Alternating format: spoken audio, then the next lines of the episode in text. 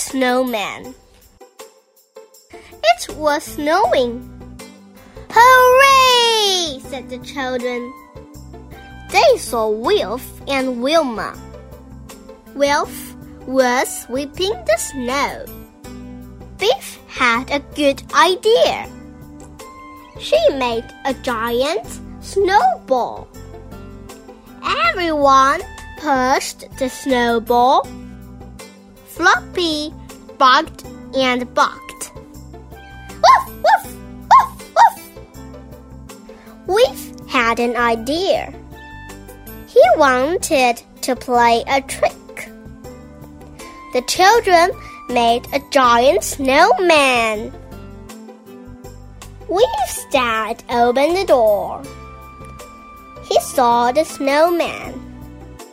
Wilma's mom took